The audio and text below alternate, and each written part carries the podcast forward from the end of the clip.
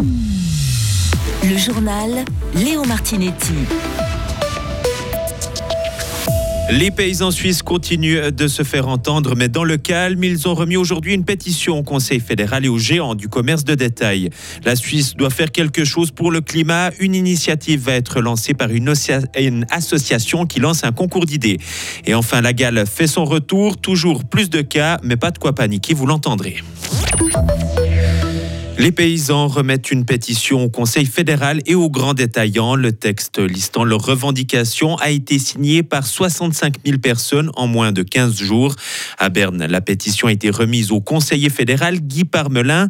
Elle était accompagnée d'une pile de 4 000 pages de texte de loi pour dénoncer l'excès de réglementation dans le domaine. Concernant le commerce de détail, l'accent a porté sur la faiblesse des prix payés à la production. La politique climatique de la Suisse a besoin d'une nouvelle impulsion. C'est la conviction de l'Association suisse pour la protection du climat. C'est elle qui avait fait aboutir l'initiative pour les glaciers. Cette association veut lancer une nouvelle initiative en 2025 et d'ici là, elle lance un concours d'idées. Elle déclare aussi que le Parlement fédéral, qui a pourtant mis en place la loi climat, manque d'énergie. Le directeur de l'Association suisse pour la protection du climat, Oliver Depp. Nous croyons il y a beaucoup plus que seulement les institutions. Nous sommes un peu concernés avec la politique et nous voulons donner une autre opportunité pour des personnes qui ont des idées, qui ont de l'énergie pour faire la politique climatique. C'est une alternative. La démarche participative lancée par l'Association suisse pour la protection du climat va durer toute l'année. Est-ce que vous souffrez de fortes démangeaisons? Vous avez peut-être attrapé la gale, une maladie parasitaire qui peut vous pourrir la vie. Les cas sont en augmentation en Suisse depuis l'automne dernier, comme le rapportent plusieurs médias. Sarah Camporini. Et cette tendance, des dermatologues fribourgeois la constatent aussi. Magali Dumont exerce à Villars-sur-Glane et traite en moyenne une dizaine de personnes par an atteintes de la gale. Une maladie que l'on associe encore souvent à un manque d'hygiène. Alors, cette pathologie est-elle vraiment liée à la saleté? Oui et non. Le fait est que des gens qui sont tout bien soignés sur eux peuvent attraper la gale. Donc, dans ce sens-là, non. Par contre, c'est sûr que dans un environnement qui est moins soigné ou euh, moins nettoyé, euh, et puis qu'il y a le passage du parasite, eh bien effectivement dans cet environnement-là, euh, ça peut être contracté. C'est par contact étroit de la peau que la gale s'attrape lors de relations sexuelles ou même par un échange de vêtements portés par une personne infectée. Mais la maladie est bénigne et se soigne sans problème. Aujourd'hui, le, traitement prioritaire s'appelle l'ivermectine, donc c'est un antiparasitaire qu'on prend par la bouche à deux reprises, à environ 10 jours d'intervalle.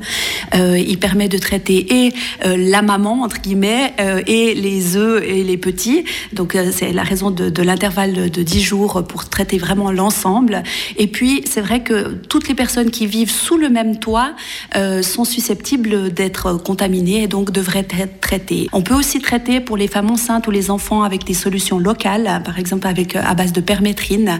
Euh, donc ça c'est aussi un traitement tout à fait efficace. Et puis à côté de ça, bah, il y a des mesures à prendre de nettoyage, de, préparation, de mise en place de l'environnement pour que tout soit éliminé. Et ces mesures consistent notamment à laver à 60 degrés les textiles qui ont été en contact avec la personne infectée. Dans l'actualité régionale, lutter contre le racisme, objectif de la Haute École de Travail Social de Fribourg, elle lance une formation continue pour aider les organisations à comprendre le racisme et à lutter contre les discriminations. Cette formation est une première en Suisse. À l'étranger, un nouveau sujet d'inquiétude pour les Jeux Olympiques 2024 de Paris. Les balcons des immeubles parisiens seront-ils assez pour supporter des hordes de spectateurs lors de la cérémonie d'ouverture. L'événement aura lieu sur la scène et cette question a été soulevée par les professionnels de l'immobilier, surtout que des incidents de ce type ont déjà eu lieu. Le problème, c'est qu'un travail complet de vérification semble être assez compliqué à faire.